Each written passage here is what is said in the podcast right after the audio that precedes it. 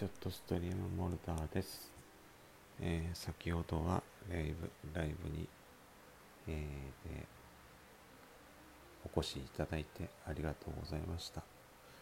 えーまあ、ちょっとね、強がってか言葉がきつい言い方をしたで、まあ、不快に思われた方がいらっしゃるかもしれないので、えー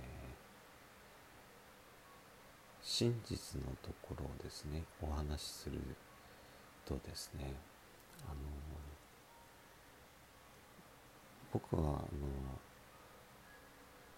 なんていうかな人をなんていうのあの前昨日も言ったかもしれないんですけど人のいじめるたり、まあ、動物もですけどあの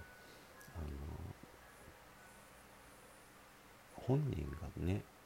いじめてないっていう意識で、えー相手が傷ついてるとしたらそれは明確ないじめなんですね。例えば話聞いてほしくて言って相手が傷ついて帰ったとしたらですねそれはいじめたのと変わんないんですね。えー。で中にはそのなんだろう。うん。それは法法律上とかで、えー制限がありますからとかって言われちゃうんですね。場合もあります。もちろん法を超えたことはできないのは確かです。だけど僕はいじまあいじめた側まあどちらかというといじめられっ子側だったので、えー人をいじめるっていうとか人を恥ずかしめるっていうことは僕はできないというか悲しいですね。で、まあ、大体のあのだからそれが悲しいからこそ、えーちょっと喧嘩をすることもあります。っていうのがいじめた側はいじめた意識がないんです。です。だけどいじめられた人は傷ついてそこにもう行けなくなってしまう。です。だからまあちょっと言葉が強烈ですけどやられたらやり返せぐらいの気持ちでいかないとですね。やっぱり世の中いろんな人がいるので無差別はいけないですけど対象を絞ってねその人にその人がだけどその人はきっとね僕が何をしなくても変わらないと思いますよ。だってあいつはアホなこと言うとるだけやもんぐらいのしか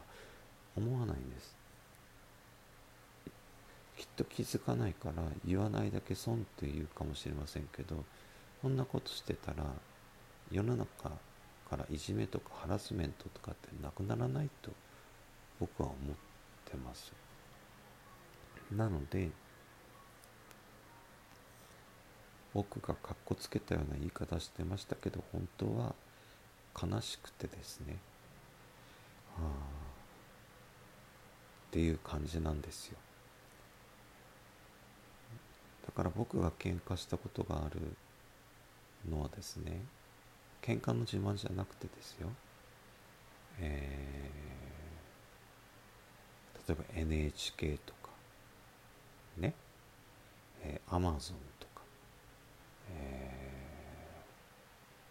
ー、あとねなんだろう。あとはそれはっていうようなのはえーまあたくさんあるんですけど、えー、あ国会議員さんとかね。あの基本的に僕は恫喝ししないですよ。ヤクザじゃないので。あのただね祝い物いじめする人は許せない。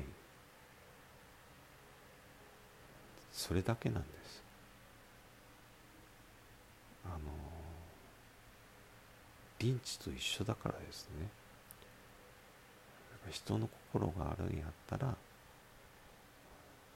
相談に来た人の気持ちになってできないことできないできるようにしてあげるっていうのは便利なのかもしれないだけど法に抵触するんだったらやっちゃいけません。だから法律を理解しないといけないですね。だけど法律を超え法律の範囲内であればですね許容されるわけですからギリギリの線を使えるっていうのは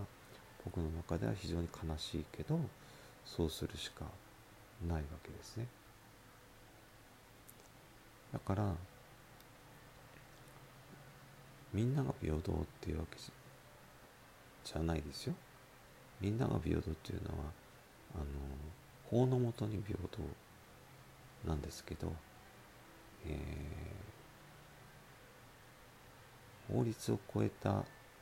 世界はもう神様的な領域になっちゃうじゃないですか。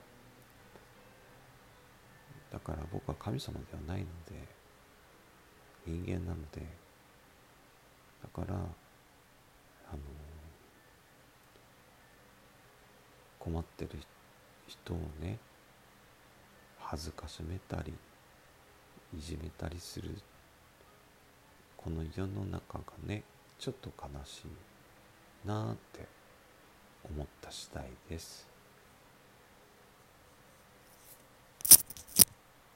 からそれが権威やなんか階級やお金なのかもしれませんけどねものすごく喜ばれないと思いますね。僕は貧乏だけど幸せですもん、うん、だからただ貧乏をバカにするっていうか一生懸命生きてる人とか一生懸命頑張ってる人をバカにするのはできないですね。だから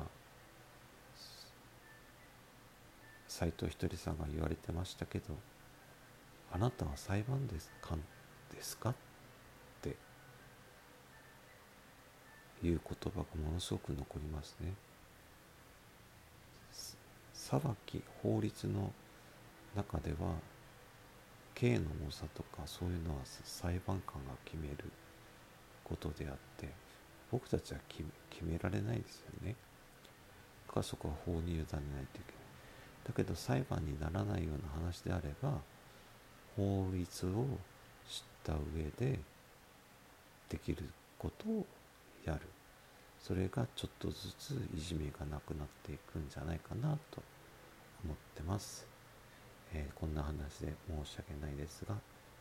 僕の正直な気持ちです。ありがとうございます。モルザーでした。